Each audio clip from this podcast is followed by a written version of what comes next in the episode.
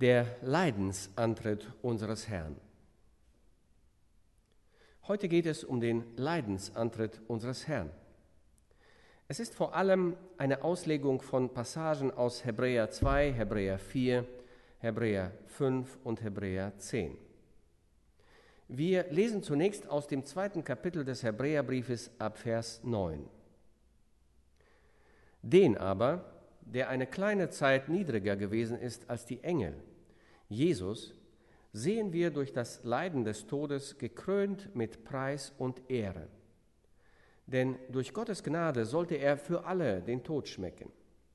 Denn es ziemte sich für den, um dessen Willen alle Dinge sind und durch den alle Dinge sind, dass er den, der viele Söhne zur Herrlichkeit geführt hat, den Anfänger ihres Heils durch Leiden vollendete. Weil nun die Kinder von Fleisch und Blut sind, hat auch er es gleichermaßen angenommen, damit er durch seinen Tod die Macht nehme dem, der Gewalt über den Tod hatte, nämlich dem Teufel, und die erlöste, die durch Furcht vor dem Tod im ganzen Leben Knechte sein mussten. Die Worte, die hier unseren Herrn beschreiben, sind bezeichnend. Er wurde ein wenig niedriger als die Engel. Ein Mensch wie wir. Im fünften Kapitel des Hebräerbriefes heißt es ab Vers 7, und er hat in den Tagen seines irdischen Lebens Bitten und Flehen mit lautem Schreien und mit Tränen dargebracht. So hat er, obwohl er Gottes Sohn war, doch an dem, was er litt, Gehorsam gelernt. Und als er vollendet war, ist er für alle, die ihm gehorsam sind, der Urheber des ewigen Heils geworden. Sehen Sie hier das Wort vollendet, dass er den, der viele Söhne zur Herrlichkeit geführt hat, den Anfänger ihres Heils, durch Leiden vollendete. Und dann, als er vollendet war. Für uns bedeutet das Wort vollendet sündenfreie moralische Vollkommenheit. Doch das Wort, das hier mit vollkommen übersetzt wird, hat überhaupt keine Assoziation mit dieser Bedeutung. Das Wort ist Teleos. Ich habe eine exegetische Studie über das Wort Teleos in seiner substantivischen, in seiner verbalen und in seiner adjektivischen und in seiner adverbialen Form gemacht. Aus Zeitmangel kann ich Ihnen diese Studie leider hier nicht präsentieren. Das ist ein Grund, der mir Kopfschmerzen bereitet. Ich verwende in meinem Studium viel Zeit für die Predigtvorbereitung. Es ist sehr viel Vorbereitung und ich würde sagen, 90 Prozent von allem, was ich vorbereitet habe, dafür habe ich nicht die Zeit, es zu präsentieren. Aber dennoch, Teleos, dieses Wort, das mit vollendet übersetzt wird, bedeutet die Erfüllung des Zwecks, für den etwas gemacht wurde. So ist beispielsweise eine Eiche der Teleos eine Eichel. Eine Eichel wurde absichtlich dafür gemacht, damit sie zu einem Baum wächst. So ist der Baum der Teleos der Eichel.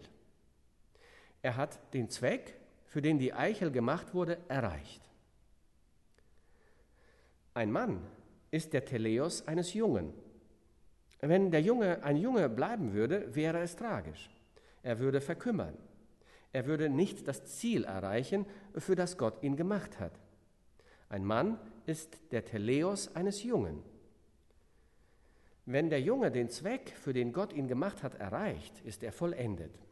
Er hat den Zweck, für den Gott ihn gemacht hat, erfüllt.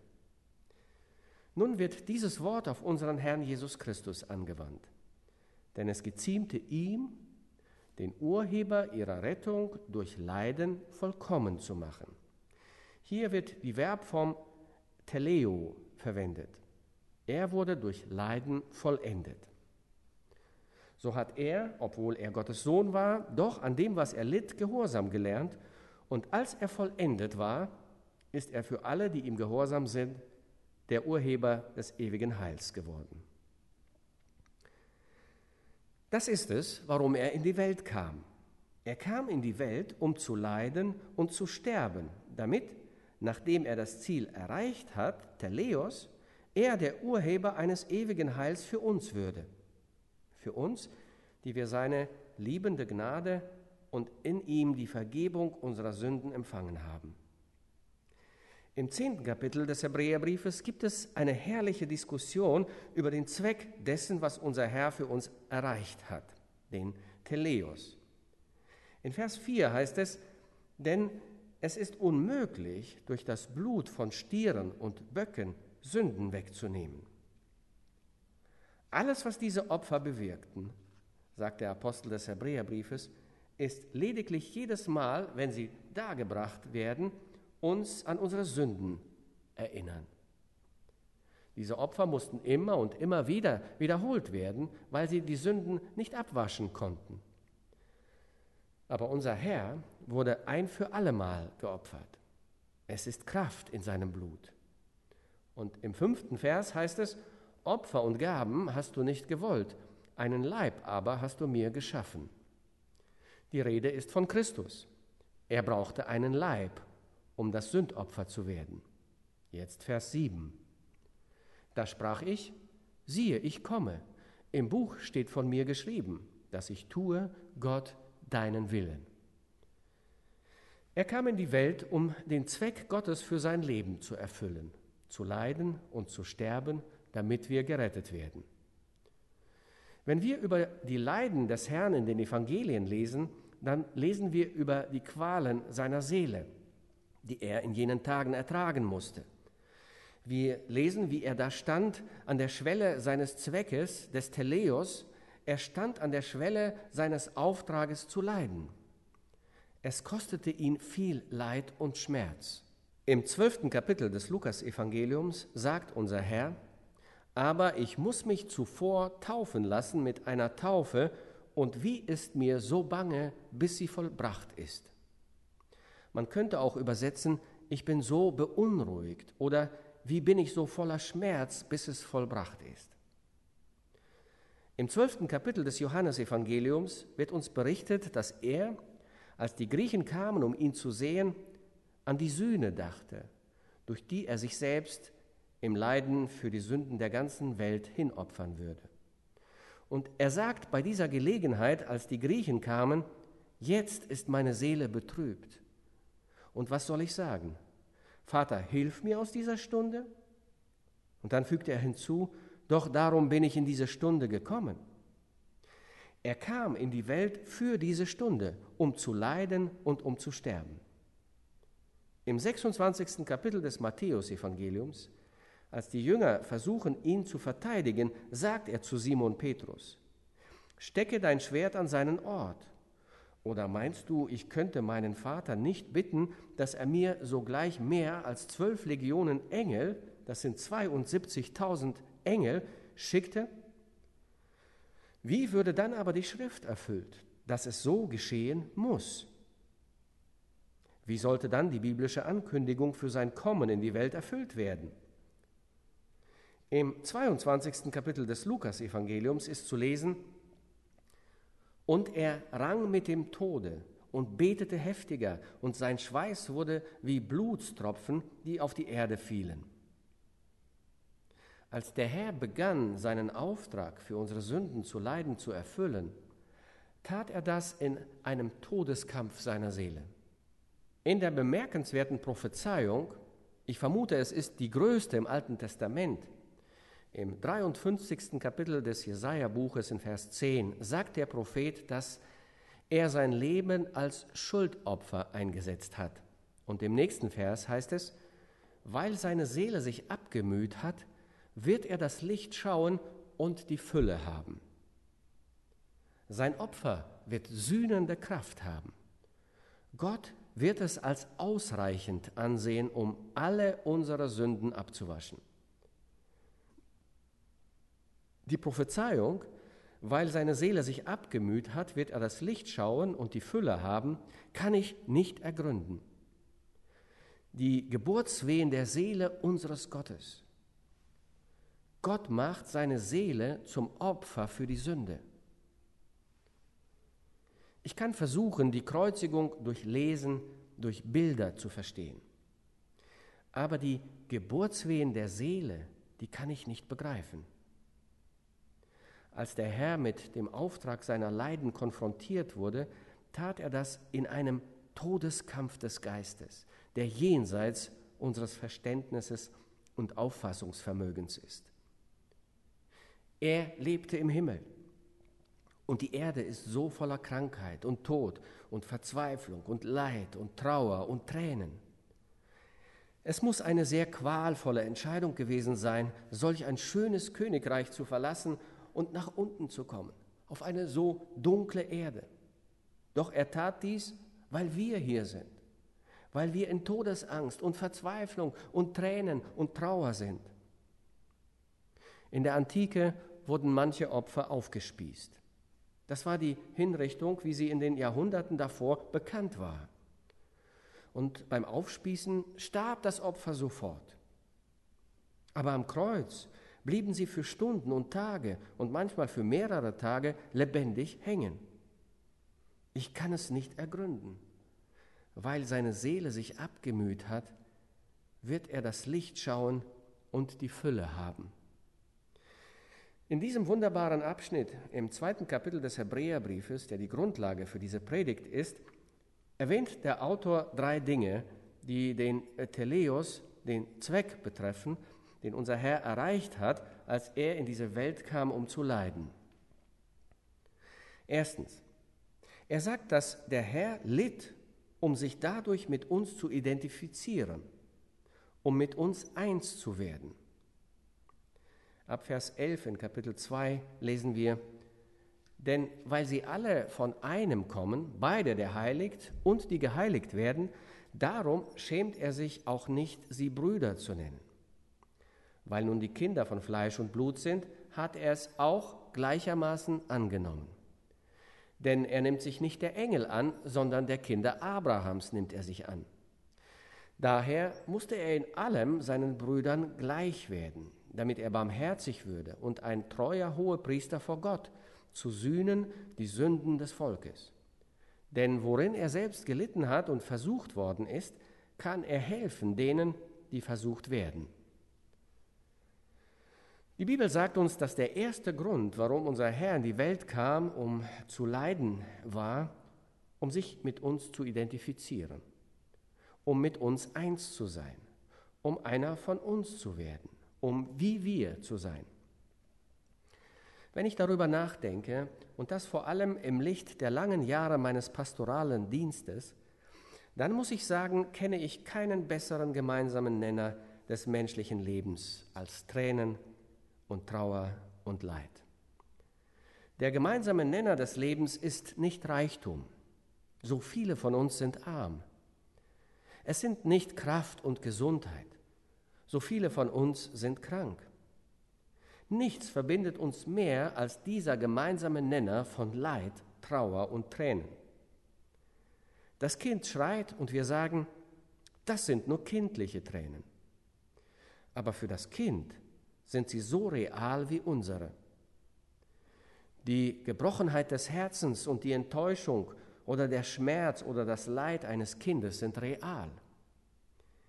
Die Tränen der Jugendlichen, die ganze Härte einiger Verletzungen, die sie durchmachen, ihre Tränen sind so real wie unsere. Und die Tränen der Männer und der Frauen, die Enttäuschungen und Frustrationen, der zerbrochene Regenbogen und die zerbrochenen Träume, die wir im Leben kennen, und die Tränen der Trennung und der Einsamkeit und des Alters und des Todes. Er kam, um einer von uns zu werden, damit wir mit ihm eins werden könnten. Wäre er in diese Welt gekommen als der Kronprinz, der in einem Palast wohnt, mit einer goldenen Krone und einem Diamantenzepter, wie viele von uns würden sich in seiner Gegenwart wohlgefühlt haben? Wäre er in diese Welt gekommen als das Haupt der Engelheerscharen? Wie viele von uns hätten dann gesagt, er versteht mich?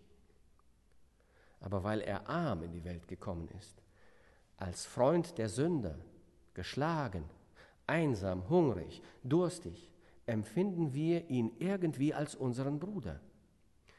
Er kam, um sich mit uns zu identifizieren. Die Schrift sagt uns, so hat er, obwohl er Gottes Sohn war, doch an dem, was er litt, Gehorsam gelernt. Und wie vielfältig und dringend brauchen wir Unterweisung, um mitten in den rauen Umständen des Lebens Gehorsam zu lernen. Lernen zu sagen, wie Hiob sagen konnte, der Herr hat's gegeben, der Herr hat's genommen, der Name des Herrn sei gelobt. Oder mit den Worten unseres Erlösers sagen lernen, soll ich den Kelch nicht trinken, den mir mein Vater gegeben hat? In seinen Leiden ist er unser großer, mitfühlender Hohepriester. Der Autor des Hebräerbriefes sagt es so wunderschön. Denn wir haben nicht einen hohen Priester, der nicht könnte mitleiden mit unserer Schwachheit, sondern der versucht worden ist in allem wie wir, doch ohne Sünde. Darum lasst uns hinzutreten mit Zuversicht zu dem Thron der Gnade damit wir Barmherzigkeit empfangen und Gnade finden zu der Zeit, wenn wir Hilfe nötig haben. Er weiß alles über die Sorgen und die Frustrationen und Enttäuschungen und die Tränen unseres Lebens. Er ist unser Bruder. Obwohl er Gott ist, ist er unser Bruder. Das war das erste Ziel für sein Kommen in die Welt, dass er sich selbst mit uns identifizieren könnte einer von uns sein könnte. Der zweite Grund für sein Kommen in die Welt und der Zweck der Teleos seiner Leiden war, damit er durch seinen Tod die erlöste, die durch Furcht vor dem Tod im ganzen Leben Knechte sein mussten. Alle von uns haben eine zweifache Furcht vor dem Tod. Einmal fürchten wir den Tod instinktiv. Diese Angst haben wir gemeinsam mit allen Kreaturen des Tierreiches. Es gibt kein Wesen, das nicht versucht, dem Tod zu entgehen. Es wird laufen, es wird kämpfen. Wir sind genauso in unserer irdischen Natur. Instinktiv fürchten wir die schreckliche Annäherung des Todes. Wir haben noch eine weitere Angst vor dem Tod. Was liegt jenseits des Todes? Wenn man daran denkt, ist das furchterregend was liegt im Jenseits, in diesem dunklen Gang über dem Fluss Styx, wie die Griechen philosophierten. Jenseits des Sheol und seiner Schatten, wie die Hebräer es sagen würden. Was ist das? Was kommt auf uns zu? Was verbirgt sich hinter den Toren des Todes? Unser Heiland kam, um uns aus dieser Knechtschaft und Angst zu befreien. In ihm in seinem Sieg über den Tod und das Grab erleben wir den Schrecken des Todes jetzt nicht mehr. Wir werden lediglich durch die offene Tür in den Himmel versetzt. Es ist jetzt Gottes Weg, um uns ins Paradies hinüber zu geleiten. Denn Fleisch und Blut können das Reich Gottes nicht erben. Solange ich in diesem Haus aus Ton lebe, könnte ich nicht einmal das Antlitz Gottes sehen und überleben. Der Tod ist jetzt dank des Sühneopfers und Sieges Christi nichts anderes als das Tor in den Himmel. Und woraus sind diese Tore geschmiedet und aus welchem Material werden sie gemacht? Es sind Tore aus Perlen. Eine Perle ist das einzige Schmuckstück, das aus dem Schmerz und der Wunde eines kleinen Tieres entsteht. Der Tod ist das Tor ins Paradies, in den Himmel, und dieses Tor ist aus einer Perle. Durch Leiden treten wir in das Reich Gottes hinein. Meine Brüder und meine Schwestern, Gott verfolgt einen heiligen Zweck mit jedem Leid, das wir im Leben erfahren. Es gibt einen Grund dafür und Gott beabsichtigt dadurch etwas Schönes für uns. Und statt zu rebellieren und verbittert zu sein, was auch immer Gott in seiner Vorsehung senden mag, will ich lernen, es zu akzeptieren und demütig zu werden und lernen, mich an Gottes gütigen und starken Arm zu lehnen. Erwartet uns nicht ein herrlicher Himmel? Es heißt in der Bibel, und Gott wird abwischen alle Tränen von ihren Augen. Und der Tod wird nicht mehr sein. Noch Leid, noch Geschrei, noch Schmerz wird mehr sein. Denn das Erste ist vergangen. Was würde es für jemanden, der nie geweint hat, bedeuten, dass es keine Tränen mehr gibt? Was würde es für jemanden, der nie gelitten hat, bedeuten, dass es keinen Schmerz mehr gibt? Was würde es für jemanden, dessen Herz nie gebrochen war, bedeuten, dass es kein Leid mehr gibt? Was würde es für jemanden, der nie mit dem Tod konfrontiert wurde, bedeuten, dass es keinen Tod mehr gibt? Es ist diese Vorsehung Gottes, in der unser Erlöser uns ein Bruder ist, dass wir dazu kommen, den Reichtum der Tiefe und der Höhe und der Breite der Liebe Gottes in Christus Jesus zu erkennen. Das ist der Grund, warum er kam, zu leiden. Und letztens der dritte Grund. Den aber, der eine kleine Zeit niedriger gewesen ist als die Engel, Jesus, sehen wir durch das Leiden des Todes gekrönt mit Preis und Ehre. Denn durch Gottes Gnade sollte er für alle den Tod schmecken. Denn es ziemte sich für den, um dessen Willen alle Dinge sind und durch den alle Dinge sind, dass er den, der viele Söhne zur Herrlichkeit geführt hat, den Anfänger ihres Heils durch Leiden vollendete. Sehen wir die Bildersymbolik, die große Menschenmenge, die unser Herr in den Himmel führt, in das Paradies, ist eine Schar, die er durch seine Tränen und Schmerzen, durch sein Leiden und seinen Tod gerettet hat. Es ist diese Art heilige Schar, die er in den Himmel führt. Er nennt sie die vielen Söhne, die er zur Herrlichkeit führt. Oh, jede Pilgerschar braucht einen Führer mit einem großen Herzen. Jede Armee muss einen General oder einen Kapitän haben. Jeder Exodus muss einen Moses haben. Und an der Spitze der Heiligen Gottes auf dem Weg in den Himmel haben wir einen großen Retter und Kapitän unserer Erlösung. Im Epheserbrief Kapitel 4, Vers 8 gibt es ein herrliches Bild, das den Eingang unseres Herrn mit seinem Volk in den Himmel mit einem römischen Triumphzug vergleicht. Dort heißt es, er ist aufgefahren zur Höhe und hat Gefangene mit sich geführt.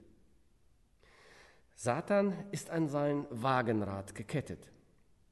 Und die Heiligen, die er gewonnen hat, begleiten den Herrn in die Herrlichkeit.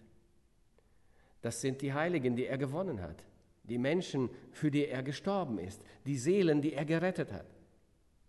Und in dieser großen Menge, die er in den Himmel führt, da gibt es die Sünder, da gibt es die Blinden, da gibt es die Krüppel, da gibt es die Leidenden, die Trauernden, die Weinenden, da gibt es die Reumütigen. Das sind die Heiligen, die der Herr mitführt, mitträgt in die Herrlichkeit. So wird es aussehen, wenn Gott seine Heiligen in den Himmel hineinführen wird, wenn die Heiligen hineinmarschieren werden. Das sind die, die er aus der Gosse herausgeholt hat. Das sind die, denen er ihre Sünden vergeben hat. Das sind die, denen er Kraft gegeben hat und Hilfe und Hoffnung und Leben und Erlösung. Sie werden unserem Herrn in jenem großen Zug in den Himmel folgen. Der Autor spricht hier davon, dass er viele Söhne zur Herrlichkeit geführt hat.